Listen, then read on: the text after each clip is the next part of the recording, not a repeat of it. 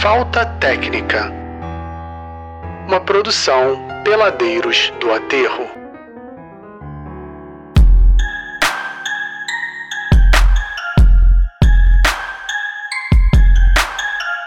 Começa agora mais um Falta Técnica, o programa especializado em basquete semiprofissional amador, com discussões Aí, polêmicas, acertou, análises pouco fundamentadas, estatísticas adulteradas, opiniões tendenciosas e muita quizumba, até na apresentação. Tudo isso com o Dream Team da falta de comunicação social. Eu sou Gustavo Aldi, na armação, direção, edição e na apropriação dos créditos do programa, ou seja, a palavra final é minha. E na banheira tática, mais uma vez ausente, os o Masterchef da confusão e o maior especialista em paçoca, panela, bandeja errada e kizumba, chefe Matheus Matias. E pra gente seguir também nessa semana, a nossa hashtag, né, ô Alexandre, hashtag Volta Matias, porque a campanha Volta Matias continua. Isso, e hoje a gente tem a presença do professor doutor El Ravi, que vai estar falando pra gente como é que foi essa, essa jornada e se o Matheus vai ou não vai voltar. Na zona morta da vida, o Sun Tzu dos comentários, o poeta das vitórias e filósofo das derrotas, Alexandre Varenga. Alexandre, qual a frase do dia?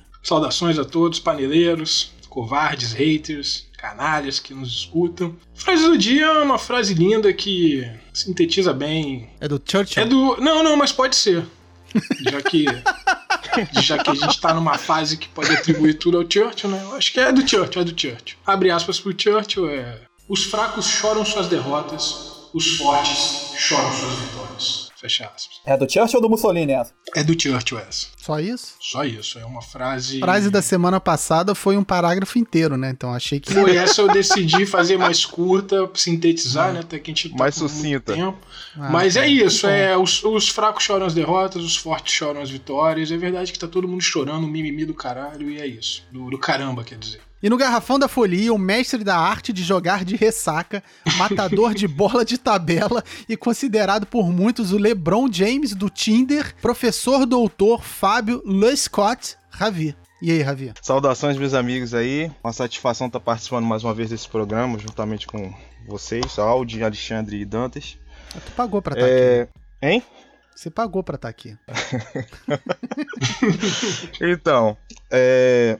já falo do Matias agora não, né? No outro quadro, né? Pode falar, fica à vontade. É, acho que já, já reforça aí a sua viagem, a sua jornada que você foi atrás dele. Como é que foi essa história? Infelizmente eu não consegui, né? Hum. O Matias tá no... ainda está recluso. Ah, tá. Não atendeu as ligações. Então, eu vou continuar nessa jornada, porque eu não desisto, não. Vou continuar ainda tentando. E é verdade que ele tá na Suécia ou na Suíça? É, par- parece que é. Acho que sim, talvez não. Excelente. Você vai achá-lo rapidinho, então. Com essas certezas todas. Pô. até, até ano que vem, eu acho. Tá ótimo. Até o fim da pandemia, eu acho. E no contra-ataque da hostilidade, autoridade em conflitos, coaching de tretas e dono do apito, o ca... o cacto do jardim, professor Rafael Dantas. Informe: o áudio do professor Rafael Dantas foi prejudicado por manifestantes fascistas. Todavia, nossa equipe técnica brilhantemente foi capaz de salvar a participação deste ilustre profissional, assim como conseguimos contornar a falta de velocidade da internet de Alexandre Alvarenga.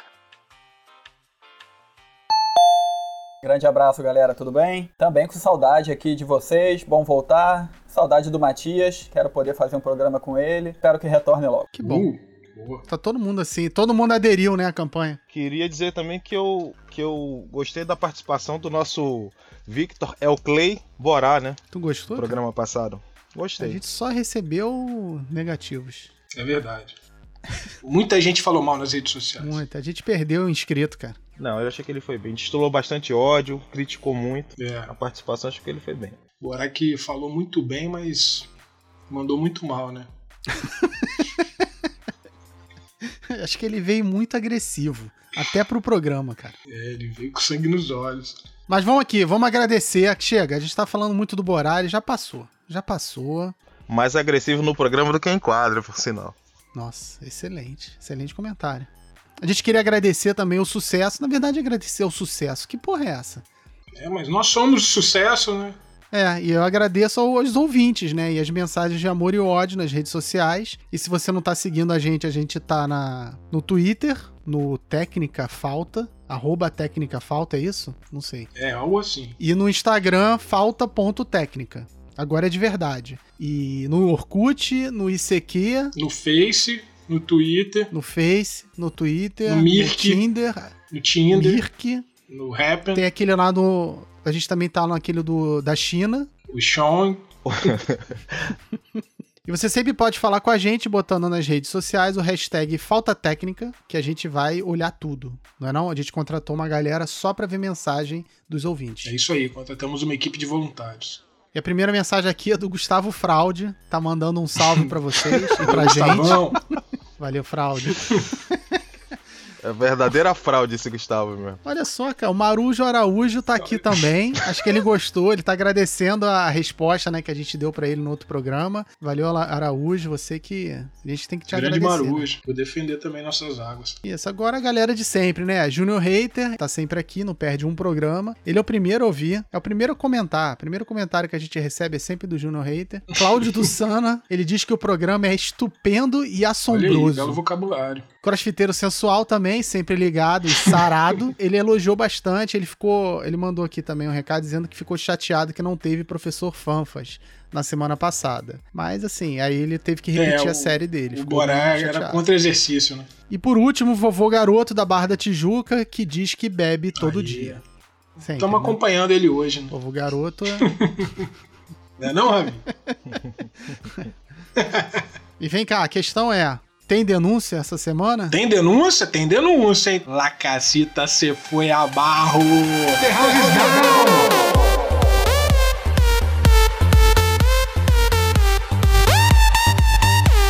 Qual a denúncia então? Vamos falar dos pela-saco lá jogando basquete, trinca. Seu Marco Vigio, que veio lá dos Estados Unidos pra cá, porra, saiu de um pico lá pra vir pra cá pra jogar basquete. Diego Moleza. Digo moleza. O que mais de denúncia aí? Nenhuma? Denúncia é essa, no meio da pandemia, no meio da quarentena, esse povo tá achando que é verão, que já pode ir lá jogar basquete, 4 contra 4, 3 contra 3, 2 contra 2, 1 contra 1, sozinho, não pode. Fica em casa. Não, a principal denúncia acho que é do seu Rodriguinho de Anchieta, né, cara? Toda semana é denúncia contra ele. Já cansou. Já. O arrombado, além de ir pra lá, ainda levou o filho, pô. Famoso, famoso sacolé de aí- cloroquina. Percebe que ele anda calado nas redes agora. Não sei se vocês repararam. Ele entendeu o recado da galera. A repercussão deve ter sido bem forte. Vamos ver. Mas eu queria fazer uma outra denúncia aqui, que é o seu Pablo forçando a barra pra, pra acabar com o lockdown só pra ele voltar a vender a- a- as lasanhas dele lá na tela. Tá forçando a barra. Maquiando números. Essas pesquisas fraudulentas aí que o Pablo fica compartilhando do Samidana, não confia não, hein, galera. É, fica botando um monte de. Não, porque você não pode calcular o número de mortes pra calcular o número de mortes. Você tem que ver aqui a variável, não sei o quê. Não engana ninguém. Tá forçando a barra pra poder voltar a vender as suas quentinhas lá em frente Covarde. Mais fraudulenta do que a tabela L'Oreal. Mandou bem, lembrou Boa, bem, isso aí. Tirou as palavras da minha boca. Canalha. É, Era exatamente o que eu ia falar. mas os mentirosos inventam números. Que a gente não deixa passar, não. NBA pós-Jordan. Quem escolheu esse tema? Quem pode ser? Né? Quem? Que é o escudeiro, né, cara? Mandei uns 10 assuntos bons pra ele, ele manda essa. É porque ele quer, ele quer falar mal do cara. Tá ele não aguentou. Ele ainda, achou, cara. ele achou que falou Ó. pouco do outro programa. Tem que botar ele no divã, Só pra- porra, pra só falar pra- de Jordan e Tá década de ressentido 90. ainda. deixar registrado aqui, quem, quem sugeriu o tema foi Deus. Falei com ele. Eu queria começar então com o próprio Alexandre. É, eu acho que mais do que isso é fazer um programa dedicado a essa era pós-Jordan, pegando um gancho no documentário Last Dance, que passou ali a década de 90 inteira falando do Chicago Bulls, e a gente tentar desenvolver, né, falar um pouco aí o que que cada um, se tiver alguma coisa para complementar do, do Last Dance, mas também tá focando aí nessa era depois, o que que, que a gente teve aí na NBA, discutir alguns times, falar um pouco do Lakers, do San Antonio, de outros contenders, é, enfim, como é que a NBA chega aos dias atuais, não vai dar para falar tudo, mas a gente vai tentando aí passar por esses Eu temas. posso começar aqui, eu tenho muita coisa pra falar sobre a era pós-Jordan. Tu estudou esse, esse, esse episódio? Eu estudei antes. Não, olha só, só tem uma coisa pra Passou falar. A era pós-Jordan, pra mim, não existiu, porque eu acompanhei basquete só nessa época. Depois dessa época, eu parei de acompanhar o esporte. Não parei de jogar, mas parei de acompanhar. Então é isso que eu tenho pra dizer tirem suas conclusões. É, acabou o programa então. Valeu. Yeah, yeah, yeah! Acho que esse Last Dance já discutimos aqui o, o documentário e depois deram muita polêmica aí para várias questões. A gente tá vendo até hoje aí. Hoje, inclusive, eu vi um vídeo aí sobre as declarações do Isaiah Thomas e principalmente dessa questão né, que o Jordan barrou ele do Dream Team. Enfim, para mim, eu acho que fica aí um Jordan bem canalha, um Jordan covarde também, um Jordan bulinador, podemos dizer assim, um Jordan aquariano, né? Um Jordan aquariano, lembrando que ele é de É fevereiro. é isso que ele queria. Eu falei que tá ressentido. Ele queria um programa pra poder falar mal. Pra falar bem do Isaiah Thomas e mal do Jordan. Só ressaltar que ele é aquariano, né? Um cara obsessivo pelas vitórias também. Assim como eu, aquariano, de fevereiro. Caraca. Mas enfim, eu, eu tô acompanhando as polêmicas e tô achando bem interessante essas polêmicas sobre quem disse o que, o que, que é verdade, o que não é. O negócio ainda tá dando bastante pano pra manga depois aí que o documentário foi exibido. Não teve um vídeo do Jordan fazendo a declaração dizendo que, ah, se você não gostou, faça o seu próprio documentário. Teve, exato. E o que já demonstra que o documentário é dele, ponto. Acabou, tá aí tua resposta. Quer, quer, Pronto, um, Alexandre, se quer um que fale sobre o Pippen? Faz o fala Sempre pro Pippen é, é o que ele financiar, tá pô. Não, não quero nem do É o que Pippen, ele tá nem querendo. do Rodman, nem do. Já tem o documentário do Bad Boys, fica lá com Não, Detroit. não, ainda mais nessa, nessa briga aí de Azaia e, e- e- e Michael Jordan, eu, eu vou de Michael Jordan. Apesar que é isso que eu tô falando, que vocês não, não, não entendem, não querem entender. Tipo, a rivalidade, o sangue nos olhos que o Jordan tem do Azaia Thomas é impressionante, assim. É a grande rivalidade da carreira dele. Ué, mas a gente falou isso no, no outro programa. Eu até falei que o Jordan, é, na verdade, se tornou Jordan muito por, pelo, pelo Detroit, né? Por não conseguir passar naqueles anos ali. Toda, todo ano chegava, né? Já tinha aquela animosidade e perdia. Então ele passou anos perdendo. Dali ele pegou motivação pra chegar e. E na verdade foi o único que venceu ele no, no, no desafio, né? Que os outros, embora tenham sido nas finais, todos perderam, né? O que eu queria trazer também é resgatar um pouco sobre esses times, que a gente falou muito pouco, que acabou passando bem rápido, que são uns times que não ganharam, mas que foram grandes times. O time do Utah, o time do Seattle, do qual eu acho que, como eu respondi no último programa que a gente falou sobre o Last Dance, se eu tivesse que escolher um time para ganhar do Bulls, seria o time do Seattle. Eu gostava muito daquele time do, do Sonics com Shao Camp e Gary Payton. Falar do Phoenix, do Charles Barkley, do Houston, que acabou ganhando quando ele saiu da, da, da NBA. E dos jogadores que perderam pro, pro Jordan, né? Eu acho que a gente falou do Magic, que perdeu ali no fim de carreira também, bem tranquilo, né? Ter perdido pro Jordan. Um Bird também, fim de carreira. Um Isaiah Thomas, que deu muita porrada Pô, nele. gente. Já tinham vencido cinco. Exato. Já tinha O vencido Bird cinco, também né? já estava ali fim de carreira, vencedor. O Azaia ganhou dois, né? Nessa época que o Jordan estava mais em ascensão. Não, e só finalizando para Não, já falou demais. É, queria propor que cada um montasse o seu time da década. Caramba, da década de 90. Aí Década de que 90? estudar. Sim, senhor. Armador, John Stockton ou Gary Payton? Ou tem alguma outra opção que eu tô esquecendo? Ah, de 90, eu acredito que tenha sido o Stockton e. É, da década, quem jogou mais em alto. Alexandre tá aí? Tá tudo bem? Caiu? Caiu. Ih, caralho. Deve ter ido encher o copo, largou o negócio. Estamos escutando?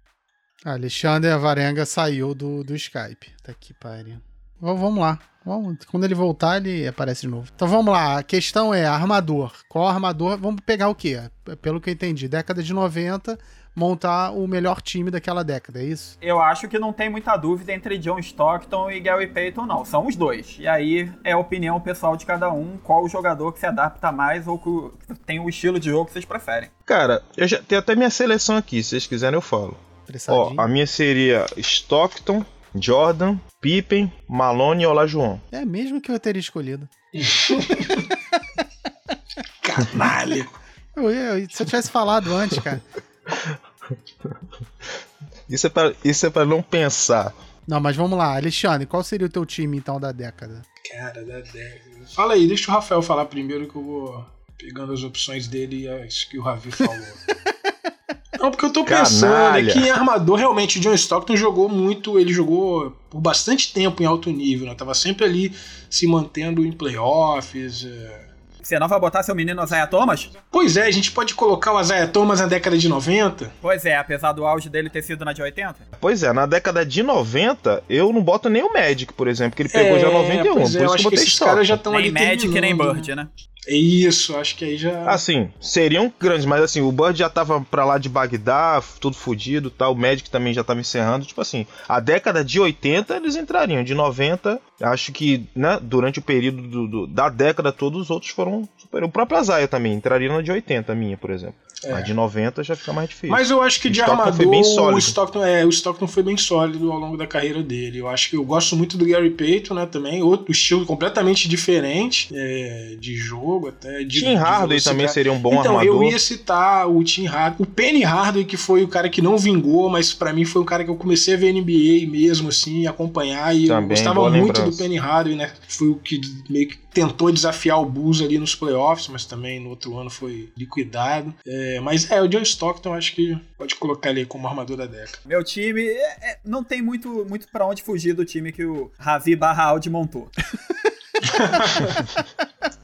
Obrigado Depois, depois pelo, pelo decide, crédito. é, depois decide quem vai ficar com crédito. John Stockton, Jordan, Scott Pippen. Vou fazer uma pequena alteração. Vou botar o Charles Barkley no lugar do Cal Malone, apesar de achar super compreensível o Cal Malone também. E Olajuwon. Meu time é esse. Barkley no lugar do Malone. Interessante. Se tinha uma pintada de ódio aí, hein? E uma pintada de clubismo. É, Não, mas assim, é compreensível essa, essa. Porque o Barkley também acho que foi um cara que foi muito. Assim, ele chegou a ser MVP, né, na, na, no- na temporada de 93. E acho que no Phoenix, inclusive, ele deu um up na carreira. Porque no Filadélfia, ele não conseguia, né, chegar no máximo, chegar às finais de conferência, já enfrentava o Jordan. E a ascensão dele grande mesmo foi nessa época do, do, do Phoenix, né? Que o Phoenix fez a melhor campanha, ele foi MVP. E o time se superou, inclusive, nos playoffs e tudo, quase era eliminado. Mas é. Ele foi um grande. acho que é um jogador que sim, se não foi. Poderia não ser o primeiro, foi eu botei Malone porque acho que o Malone foi mais consistente. Mas o Barkley também teria uma menção honrosa nessa década. E você, Alexandre? Já deu tempo de pensar? é eu, eu- eu vou copiar a lista do Dantas, que na verdade eu já tinha feito E antes. riram de mim. Eu já tinha feito antes aqui.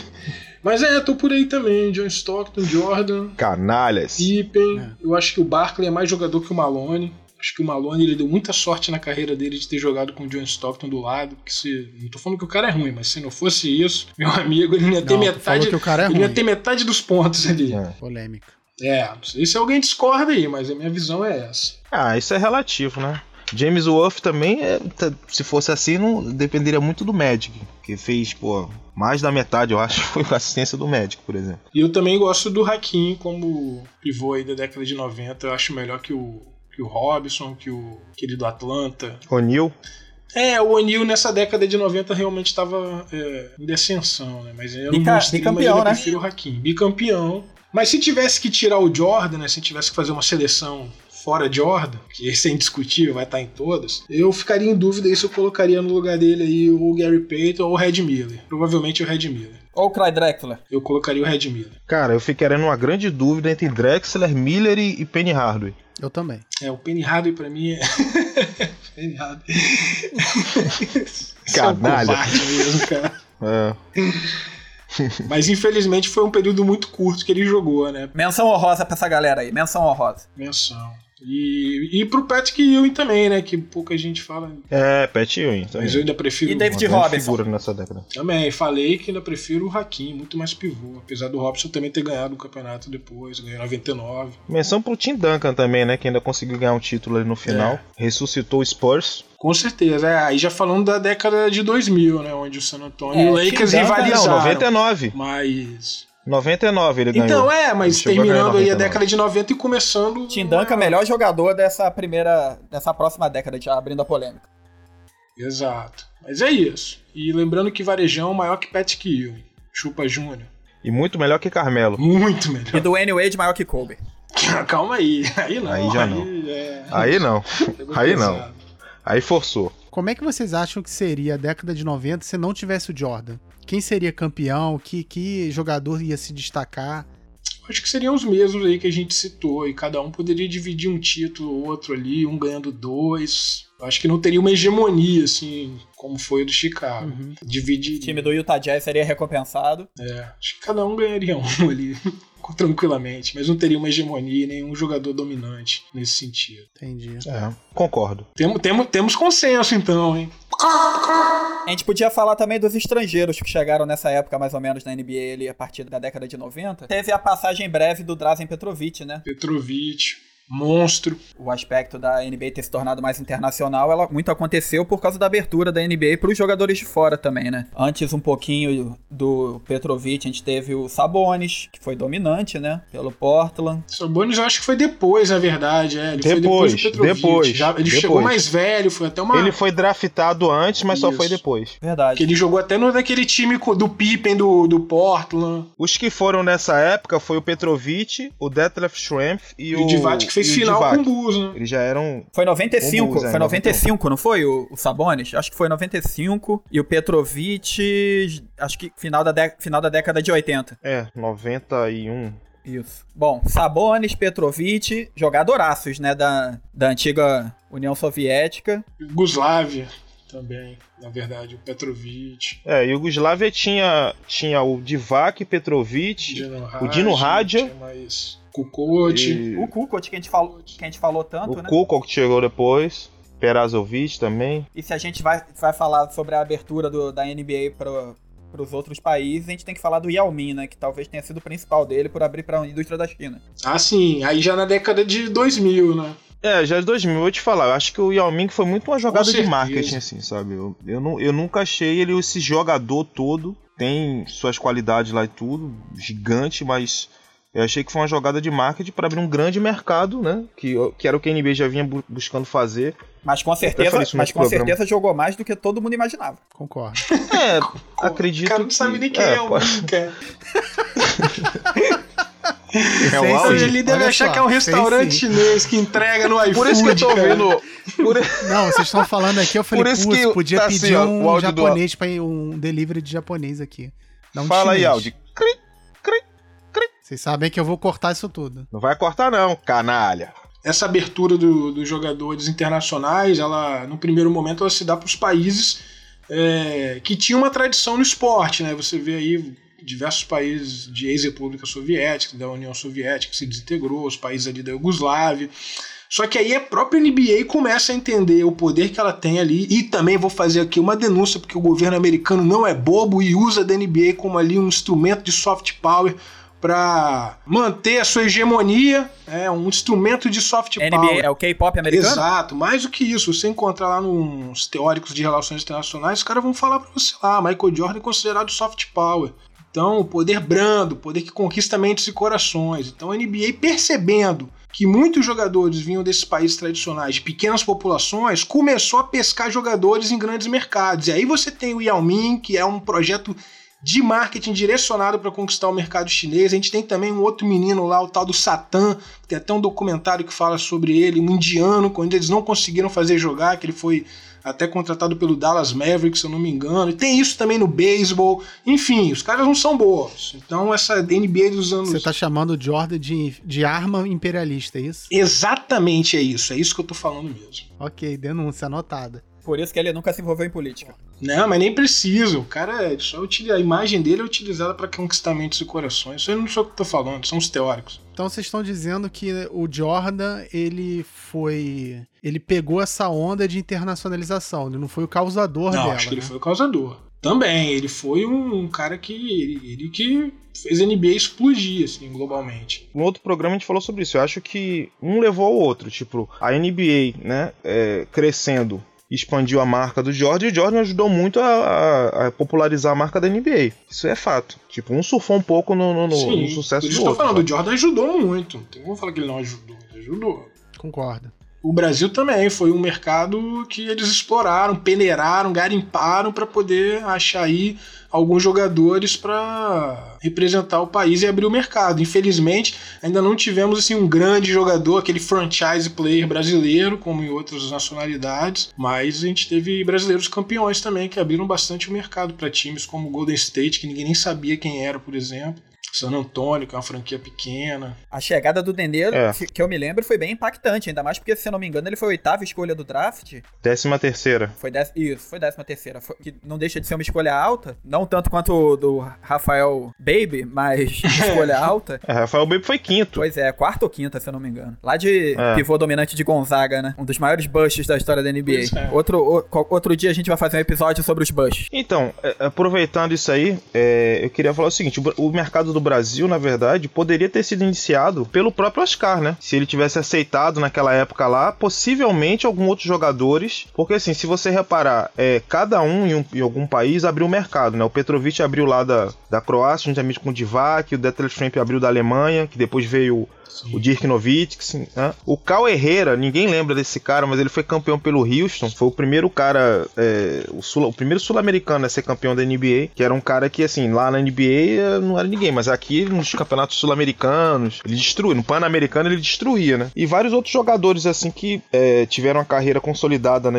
na, na, Europa e depois foram pra NBA. Alguns é, de, já no final da O próprio Sabonis, meu. O Sabonis já foi no final da carreira. Ele foi draftado em 86, se não me engano, 86. 87, que ele já era um fenômeno assim novo, mas aí só foi bem Sim, tarde, já, já cheio de lesão, já. já. Jogou muito ainda, mas já foi bagaço. E nessa época o mercado era bem fechado, assim, só ia o top do top. Aí depois, acredito que é, hoje, né, se reparar, tem times como o San Antonio, você parar assim, tem, tinha, ou pelo menos tinha, né? Vários estrangeiros, né? Chegou o trio, o trio dominante do, do San Antonio, uma época era o Parker, francês, o Ginobili, argentino e o Tim Duncan, que né, é, é, se naturalizou, mas nasceu nas Ilhas Virgens. Fora que tinham vários outros. Teve... O Zé Coméia, tinha o australiano lá, o Pat Mills, Mills, tinha tinha o italiano lá, o que chutava de fora, Bellinelli, enfim, era um time bem Nações Unidas mesmo. Mas é um, é um time que foge do padrão da NBA para trazer jogadores internacionais. Traz até demais, assim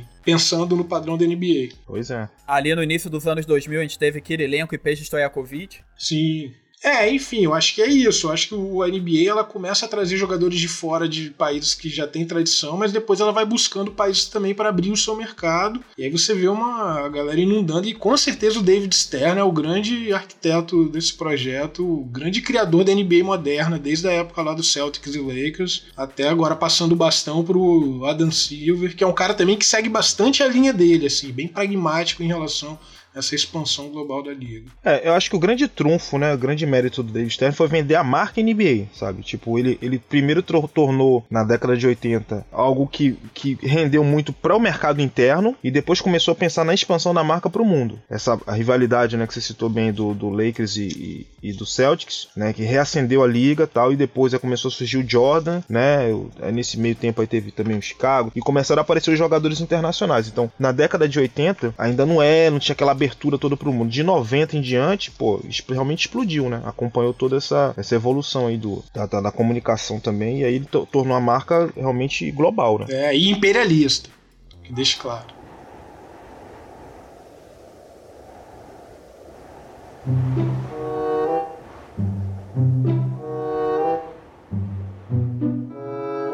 Cara, tem, tá falhando o áudio aí, Rafa. Não sou eu, não. Eu tô ouvindo também. Deve ser o Alexandre que tá calado. Alexandre, tá aí? Caiu. Caraca, meu irmão, sério. Scott!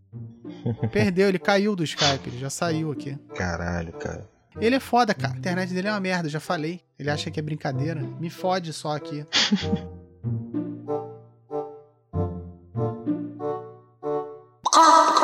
Pois é, a gente tá, falou muito aqui do passado, no, no, vamos pular o presente, quem se importa com o presente, que o presente tá uma porcaria com essa pandemia. Queria ouvir de vocês falando sobre o futuro da liga. Bom, a gente tem grandes promessas aí na liga, apesar de alguns jogadores jovens já dominantes, como. Caralho, como é que tá se passando uma, uma como... motosserra aí, Caralho, que alguém. Isso aí? que? alguém acabou de ser. Não, ele não, não corta a árvore, não. não. ai, ai. Não, agora fala de novo aí, Dantas. Ah, até me perdi, porra. Pois é, aí não, pô, passou zoando. Sério, programa sério, o Alexandre fica zoando aqui. Eu estudei para participar aí, aqui. Você que estudou. Eu acho que o futuro da liga é o que, tá, que vai acontecer ainda, entendeu? É isso aí. Exatamente. o destino é isso aí. Esse é o futuro.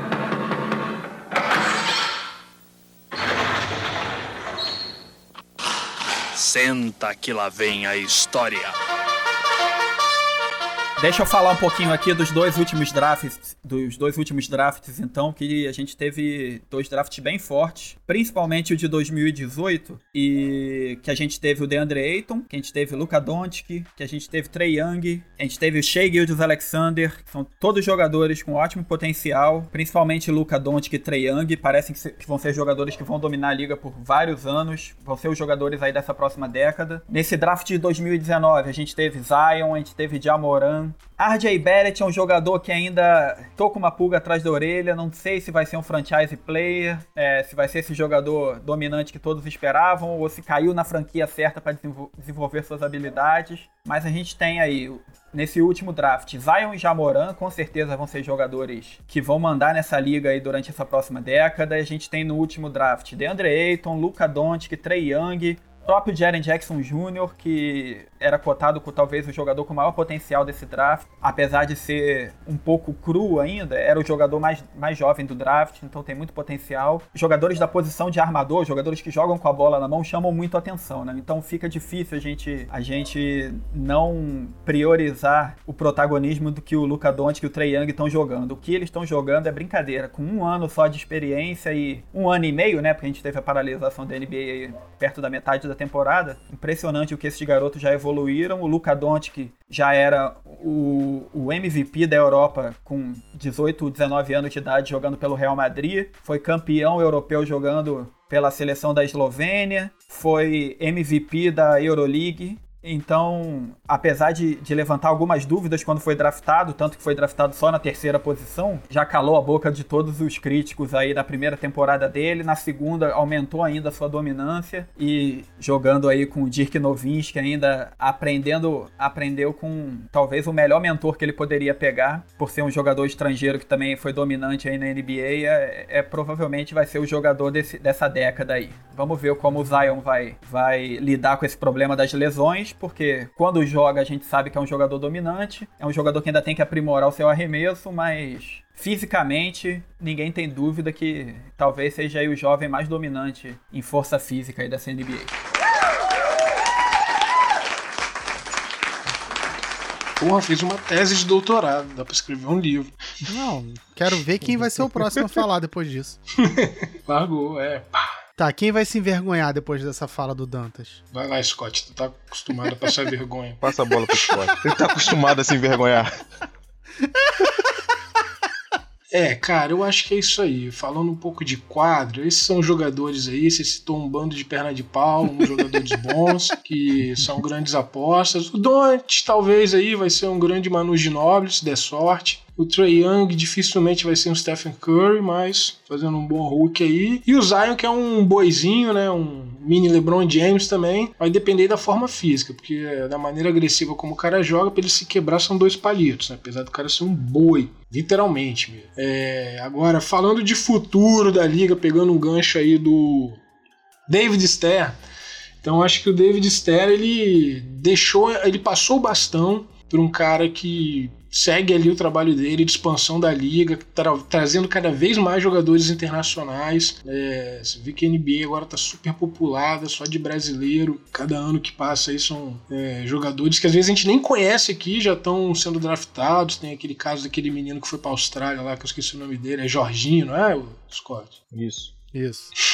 Eu acho que a NBA vai tentar se internacionalizar cada vez mais, que é um mercado, tipo, os caras ganham muito dinheiro. Então, dentro de quadra a gente tem esses talentos, mas fora de quadra aí, tô vendo esse movimento cada vez mais global e imperialista, para ficar claro aqui, entendeu? Aqui a gente faz denúncia também. Nossa. Falta técnica antifascista. Sempre. Não, eu concordo com o que eles falaram. É, engenheiro de obra assim, pronta. Ah, pô, com graça. É, Se vocês vão ficar concordando eu... com o que os outros falam, não.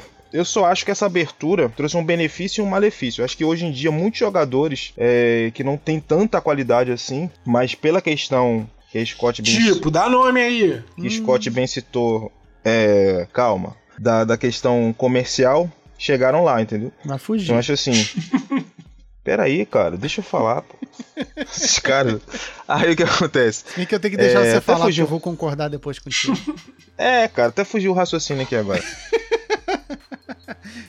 voltando. Essa abertura trouxe, assim, trouxe benefícios de, de, de, expandir a marca, mas também tem a questão de que vários jogadores que não teriam tanta qualidade assim chegaram lá ao mercado. É, não vou lembrar de nomes assim, mas assim, o Rafael citou um que, inclusive, jogava no mercado de lá, talvez por isso teve, tão, teve um, um draft tão alto, que foi o Rafael Baby, né? Acho que até para jogar aqui no Brasil não seria um jogador protagonista e chegou a ser quinto do draft, entendeu? Então, assim, muito por quê? Porque isso traz o, a, a, a marca aqui pro Brasil, né? É um jogador numa franquia também que é uma franquia de expansão, que era o Toronto, né? Toronto foi uma das franquias mais. Acho que é a franquia Sim. mais recente que teve agora, né? O Toronto e o, e o, Memphis. Então, por essa ótica aí, realmente, assim, quanto mais a, a ela globaliza e, e, expande essa marca, né? O Yao Ming foi a atacada de sorte, assim, da NBA. Nesse, pro, nesse processo de expansão é, global, assim. Porque o mercado da China também é um mercado, porra, de bilhões, né? Então, não, e foi um jogador que foi competitivo, tava ali no Houston. Competitivo não, foi um baita de um jogador. Um cara de 2,29 com arremesso de meia distância que caía tudo, que tinha mais de 80% de aproveitamento no lance livre, tinha o mínimo de mobilidade. Mas era, era um bananão, era, era, um bananão dentro de quadro. Um era, bom jogador. Era um bom, um bom jogador. Era um baita de um coadjuvante pro Tracy McGrady. É, infelizmente ele teve as, as lesões, né? Era que... um Rick Smith chinês.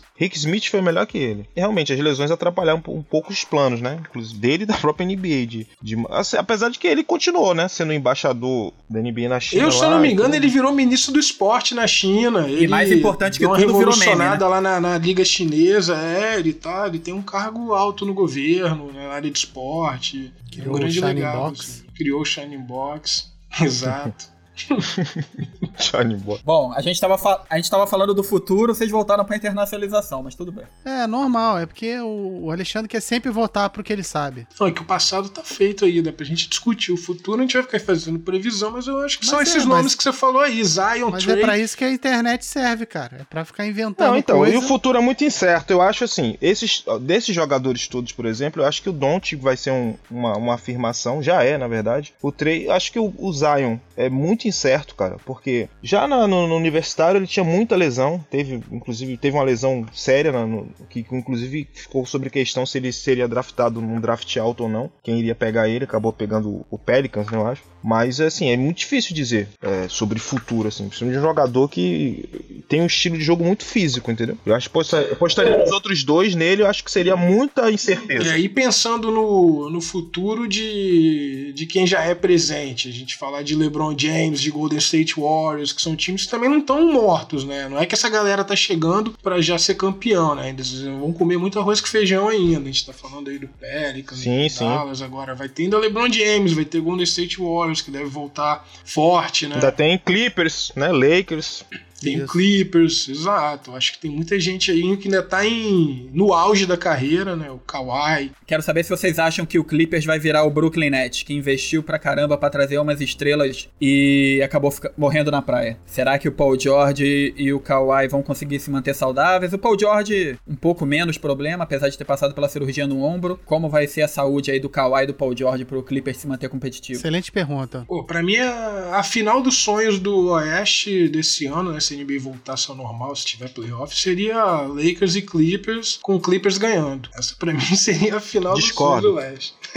Discordo. Discorda? Fala aí, seu clubista. Discorda completamente, vamos ouvi-lo agora. Agora vai rolar porrada, pelo menos. Discorda, com, discorda final... com a final ou discorda com quem vai ganhar? Discordo com quem vai ganhar. A final seria, seria essa, né? Clippers. Olha o clubismo. Ah, com certeza. O Denver do Jokic. Jokic não, não chega, não chega, não chega. É, acho que na hora, na hora H dá uma caruara lá no. Time de temporada regular. Eu ainda acredito muito também na reconstrução do Spurs, sacou? É com o Pop, porque eu acho que ele é, um, ele é um dos caras que permaneceu mais tempo aí, embora tenha tido um trio é, né, dispensa comentários, mas ele sempre tem uma, uma, maneira de descobrir novos talentos, jogadores que ninguém apostava, ninguém dava nada, e monta times competitivos, entendeu? Pai Pop. Então eu ainda acredito que. Tem que respeitar Pai Pop. Mas ele vai continuar no San Antonio para fazer essa reformulação? Porque não sei se ele tem essa paciência, não. E tá faltando jogador jovem com qualidade lá, hein? Tirando Dejonta Murray, quem vocês veem aí como futuro do San Antonio? Ninguém. É, o time tá bem envelhecido também, né? Acho que é justamente isso. A, a saída do Kawhi acho que destruturou toda toda a continuidade que ele pensava é, após a saída do Tim Duncan do, do, do, e da aposentadoria do Ginobili e do, e do Parker. O problema do San Antonio é que o San Antonio é muito bom, cara. Pop é muito bom. Ele pega aquele jogador, claro que já fez timaços, mas quando ele não tem um timaço, ele pega aquele monte de jogador mequetrefe e faz um time competitivo que roda a bola, que joga certinho, alinhado. Então, tipo, acho que isso é, é claro que isso é bom, o cara tá sempre nos playoffs, mas por outro lado, nesse sistema da NBA, onde o pior time da temporada pega ali a primeira escolha do draft, ele o San Antonio não tem muita oportunidade nesse sentido, né, de estar tá escolhendo ali os jogadores das primeiras posições para melhorar o seu elenco. Então acaba sendo uma maldição do San Antonio, né? Quanto tempo aí, desde o Tim Duncan, a gente não vê o San Antonio fazendo uma escolha alta de, de draft que vinga. Mas conseguiu pegar Tony Parker e Ginobili lá embaixo, né? Não, ah, aí sim, aí o, o trabalho de é. garimpo deles é o melhor da liga, de longe. E de desenvolvimento de jogador, né? Concordo com tudo que vocês estão falando. É, eu queria saber do áudio também, essa questão do futuro que ele insistiu, o futuro da Assombrado. liga, que já tá pecando de não, não acompanhar o presente. Será que você vai acompanhar Exatamente. o futuro agora? Será que a NBA vai cativar mais esse fã Cara, de outrora? Acho um provável. Vocês querem fazer um palpite aí de qual vai ser a final e quem vai ser o campeão esse ano? Pode ser. Pode, pode ser. ser. Apesar embora... da galera não ter muita. Não animou, né? Não, não vi energia, mas pode ser. Lakers e Clippers a final do Oeste, né? Alexandre falou Clippers campeão e o Ravi Lakers, não é isso? Isso. Isso. Exato. E ganhando aí esse, esse, time de Los Angeles enfrentaria quem? Milwaukee, Toronto, Boston ou Miami? Acho muito difícil fugir disso. Eu acho, eu aposto no é, Milwaukee. Eu, eu também acho que vai ser Milwaukee. É, Milwaukee. que canalha, cara. sabia nem tipo, sabia, sabia nem que Milwaukee tinha time, cara.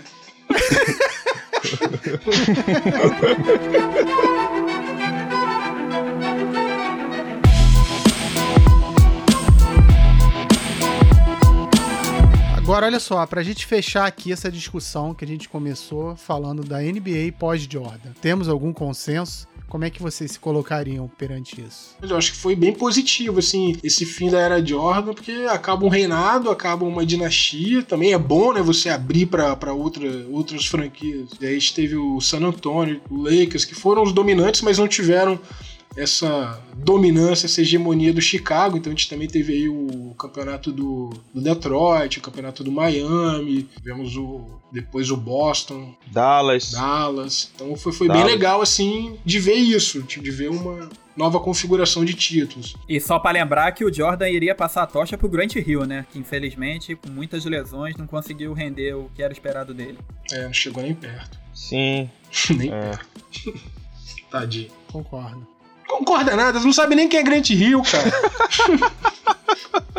Seu covarde. O que eu acho interessante, pós-Jordan, por exemplo, na época que eu acompanhava, que eu era Chicago. Modinha. A galera era modinha tal. Despolarizou essa coisa de ser um ou outro. Hoje em dia tem a galera que torce para vários times diferentes. Naquela época era Chicago ou. Lakers. Boston. Lakers, talvez. Mas assim, era muito modinha Chicago. Hoje eu vejo a galera torcendo para vários times diferentes. Então acho que é interessante você não ter um, um reinado de uma pessoa, assim. Você conseguir é, é, pulverizar esse, esse brilhantismo em vários jogadores. Ó, oh, falou bem. Só, eu não acompanho o esporte, tipo a política, a troca de jogadores, mas o jogo eu sei, tá? Turn down for what? Oh, caramba, desculpa aí. É, tem que saber se colocar, né? É isso aí. Sentiu. Sempre que tem né, um time que ganha um título, ou dois ou três, acaba captando vários né, torcedores. Por exemplo, ninguém conhecia muito o Golden State. Eu tenho até um brother aqui que o cara falava direto que era Golden State. E eu digo, ah, não é porra nenhuma. Ele sempre foi Golden State mesmo, porque ele fala do Mullen, de Tim Hardaway. Ele, ele, lembra dessa época do, desse time, né? O Ronnie Cycle, é, Sarunas Marciolones. Então o cara lembra. Então, assim, é, a, agora recentemente, né, foi a, foi a modinha do Golden State Isso. e do Cleveland, né? Uhum. Embora o Golden State tenha vencido mais títulos, mas o Cleveland ganhou um lá, tinha o LeBron. Então, de qualquer forma, em qualquer época, você vê que tem uma. É, esses times acabam. Tem sempre uma, numa década, né, ou num período, uma polarização de um time, que aí vira modinha que todo mundo quer ser o time que é o time que é o campeão. É, é legal ver um jogador como o Jordan ganhar aí uma década, assim. Não só no basquete, em outros esportes. É legal você ver uma hegemonia, mas também como, como é legal você ver, sei lá, no futebol, tem o Messi e o Cristiano Ronaldo, uma disputa em alto nível que é meio Larry Bird e, e Magic Johnson. Então é legal também você ver uma década com uma rivalidade. Isso. E eu acho que agora não, agora tá, não, tá, não tem nenhuma Talvez um esboçaram nessa rivalidade do, do Cleveland com o Golden State, mas o LeBron já não tá mais no, no Cleveland e o Golden State tá meio frangalhos. Mas enfim, tá meio que tudo aberto, assim. Você teve Dallas ganhando, você teve Miami ganhando com o LeBron, o Boston ganhou.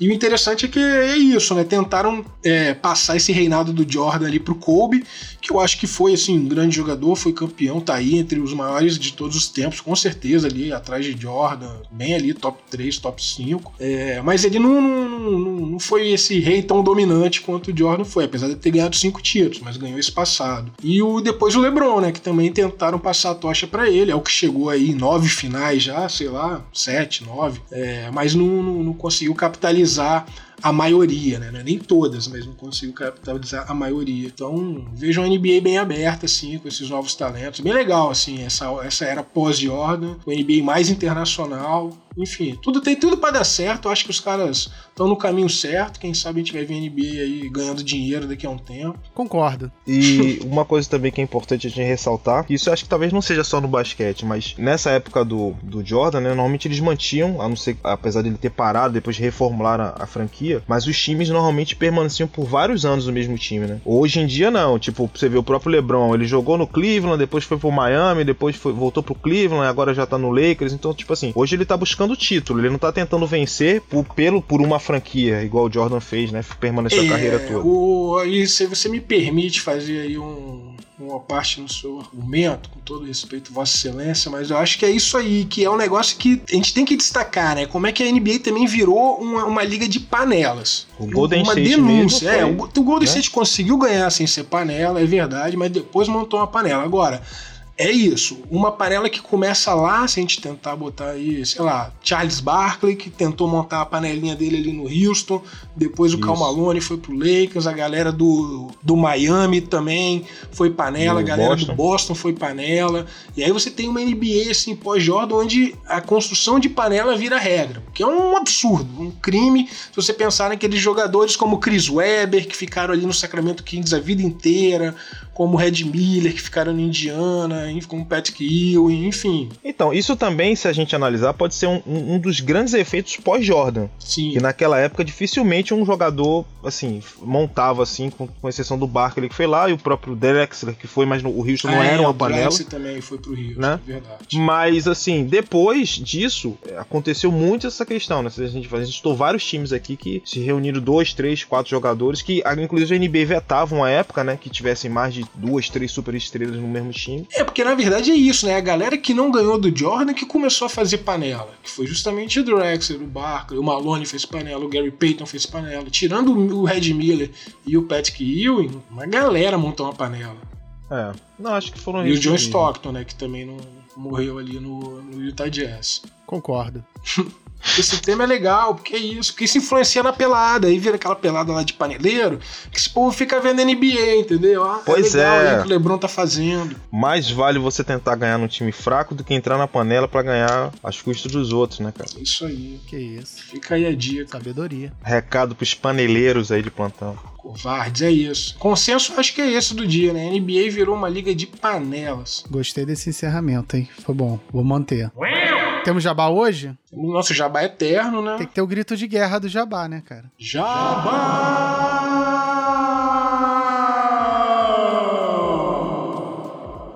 Tipo isso. Precisava ter exagerado, né? Esse programa teve o patrocínio do Mate do Seu Luiz, o energético que consegue curar até a ressaca semanal do Alexandre. E do Andrezinho. O Andrezinho não é semanal, né? É diária. E Se bem que ele não fica de E ressaca. do Pablo que toma dois. Então é isso. Melhor que Gatorade, melhor que Guaravita, melhor Guaraviton, Coca-Cola, Pepsi, Guaraná Jesus. Deus me perdoe. É o melhor isotônico do domingo. Não, não é, tô falando. Não, e o nível elevado de açúcar Uma que dá dose orgulho, extra de hoje em dia glicose. tem essa palhaçada aí de umas legislações nacionais e certeza. internacionais que regulam é, a quantidade de açúcar nos alimentos, né? O que é um absurdo. E o seu Luiz não, ele bota bastante açúcar mesmo, que é muito bom. É, não, no final tu tem até que pegar uma colherzinha, né? Que aí tu come o resto do açúcar na Só- colher. pior que sobra pra caramba açúcar no copo. Dá pra levar pra casa e fazer um bolo.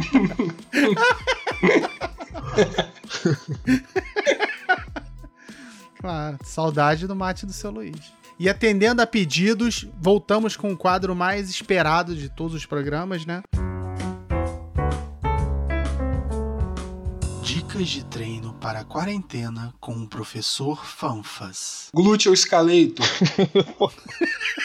que durante a pandemia você não é? Você tá confinado no seu prédio, no seu apartamento, então você usa a escada de incêndio para estar fazendo ali, subindo e descendo em alta velocidade. O glúteo escalator que trabalha toda a região ali, pernal, batatal e ali o glúteo, né, que é muito importante também pro para impulsão e para correria ali do jogo. Então fica aí a dica do Dr. Fanfas, o glúteo escalator com a com um selo de qualidade, né, dos melhores preparadores é, e condicionadores físicos do Brasil e do mundo. Confirma aí, é isso mesmo, Dr. Ravi? Tá comprovado, pode fazer em casa tranquilo. Quem tem prédio, quem mora prédio de 30 andares. Com certeza. Tem, ô, Aldi, você mora em prédio? Ué, moro em prédio. Quantos andares? São oito andares. Olha, já dá pra, já dá pra brincar. já, né? não, eu fora. já faço glú- glúteo escalator quase todo dia. eu subo e desço aqui a escada. O Ravi tá se segurando, tá se poupando pra responder as perguntas dos ouvintes. E temos perguntas? Pergunte ao Ravi. Finalmente, estamos novamente aqui com o Dr. Ravi, doutor, professor, mestre Ravi, para poder responder as perguntas. E eu já vou começar direto aqui na primeira pergunta, pode ser? Pergunta do seu Mário. Seu Mário? Quem é seu Aquele que te comeu. Pergunta do seu Mário. Quando vai rolar um amistoso Aterro versus Angra? Seu Mário. Seu Marco, cara. Não, aqui tá... Seu Marco. não, não, você não tá entendendo a brincadeira. Aqui é seu Mário. Seu Tá, Mário beleza. tá querendo saber quando é que vai rolar o amistoso Aterro versus Angra. É um italiano esse seu Então, Mário? Nós não temos. Nós não temos essa previsão, pô, porque agora nós temos que respeitar a Covid, a pandemia. Então, Uhum. Possivelmente esse amistoso aí vai ser protelado até o ano que vem, não sei. Mas vai né? rolar? Tem Vai rolar ou não vai? previsão. Você acha que vai rolar ou não vai? Ou, fal- ou falta rolar, organização do aterro lá? Como é que é? Tem time lá no aterro pra isso? Já tem, Rolar com churrasco. Aí tem. Tem uniforme? se Tu vai vir jogar? Como é que é? Tem que saber se vai, vai- vão jogar os irmãos mineiros, se eles vão jogar ou não vão. Se vai ter gente que vai. É, eles não fugir, vão jogar, né? Mesmo jogando, eles não vão jogar. Eles podem brigar, É, né? jogar eles não jogam. Mas vai rolar sim, com certeza. É, tem que ter paciência, vamos esperar, né? Passar esse momento complicado aí a gente combina. Mas é um, é um bom, bom convite. Agradece aí o seu Mário, italianíssimo, lá de Angra. Obrigado, cara seu que Mário. tem diversas lanchas, tem iate, tem bote, tem jet ski, tem caiaque, pedalinho. O cara é o senhor das águas. lá de Angra dos Reis. Poseidão da galera.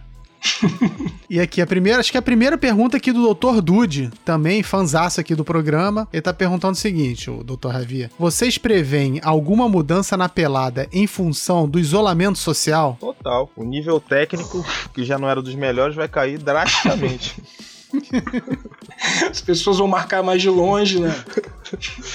Prevejo mais airballs, mais erro de bandeja, mais andada. Caraca, E outra, agora sopro vai ser falta. Soprou perto, mesmo? ó, Espirrou? é, espirrou, baforou ali do lado já Não. parou, parou. Não somente o Pablo vai ser imune, né? Todos vão estar imunes agora É. na pelada. o cara chegar muito perto, o cara já pega a bola, sai pra bater a falta. Não, não, tu chegou muito perto, falta. Pois é, tem isso também, porque aí já virou uma ameaça à saúde e à integridade do jogador. E vamos aqui pra terceira pergunta do André Frijoles. Quem, quem é, cara? O que, que é isso? Deve ser o Andrezinho, feijão, né? Ah, Ah, é. o arrombado que não fica em casa, que vai dar de skate. Caraca. É André Ferrones. Ferrones. Deve ser da família dele lá, que é espanhola, não é isso? Ele tá perguntando aqui. Encara no X1, o maluco tá insistindo Ih, já é nisso, a hein? segunda Aí, semana. Ravi, o Ravi não tava semana segunda passada. semana que o cara tá... É, ele tá chamando Caramba, aqui a, pro- no, a- no a X1. produção e aí? covarde, em semeando a Discord. Claro, já tá postado aí. Ih, Vamos ter esse X1 quando voltar o basquete Só normal. isso? só isso? Não, não... O que, que eu posso? O que, que eu posso? O que, que eu não preciso, não preciso dizer mais nada, cara. Inclusive já tem, já tem gente apostando. Eu vou, eu vou fazer a aposta 2 pra 1 aí, pra quem quiser apostar contra. Olha aí. Isso aí, concordo. Então é isso aí. Chegamos ao fim de mais um programa, sobrevivemos. E vocês querem dar algum recado agora no final? Alguma despedida, jabá? Foi um grande prazer participar de novo aí com vocês. A gente falar um pouquinho mais dessa NBA, falar um pouco do passado, falar um pouco ali do, dos anos 2000, falar um pouco do que pode ser essa NBA nos próximos anos, esses jovens talentos. E queria deixar um pedido aqui, né? É, a parte do professor fã fazer a melhor do programa. Então, quando vierem convidados aí querendo atrapalhar essa, essa grande, esse grande momento do programa, não deem ouvidos não, tá? Sempre fico aguardando ansiosamente. Eu. Eu não quero agradecer nada, né? que- Mas eu gostaria de. Tô brincando, brincando.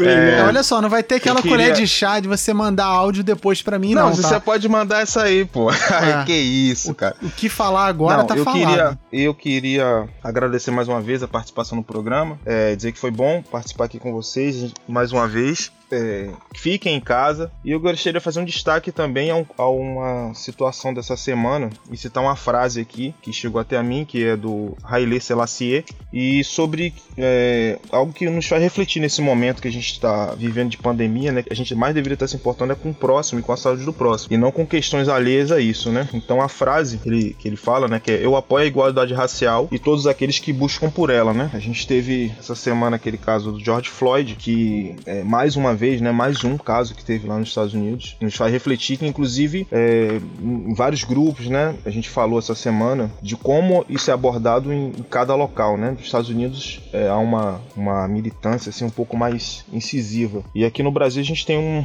uma maneira mais velada de tratar sobre isso, né? Embora é, a cor da pele não deva ser algo que, que deva ser predominante, mas infelizmente ainda permanece, né? Nos tempos de no século, num século que nós estamos ainda permanece. Então eu queria deixar isso aí de, de destaque final, se é que pode chamar de destaque, né? Mas para fazer, fazer a gente refletir nesse momento, né? Boa, boa. É isso. Vou deixar isso aí. Vou nem falar mais nada pra gente terminar com isso na cabeça. Um abraço. Valeu, galera. Abraço. Valeu. Um abraço.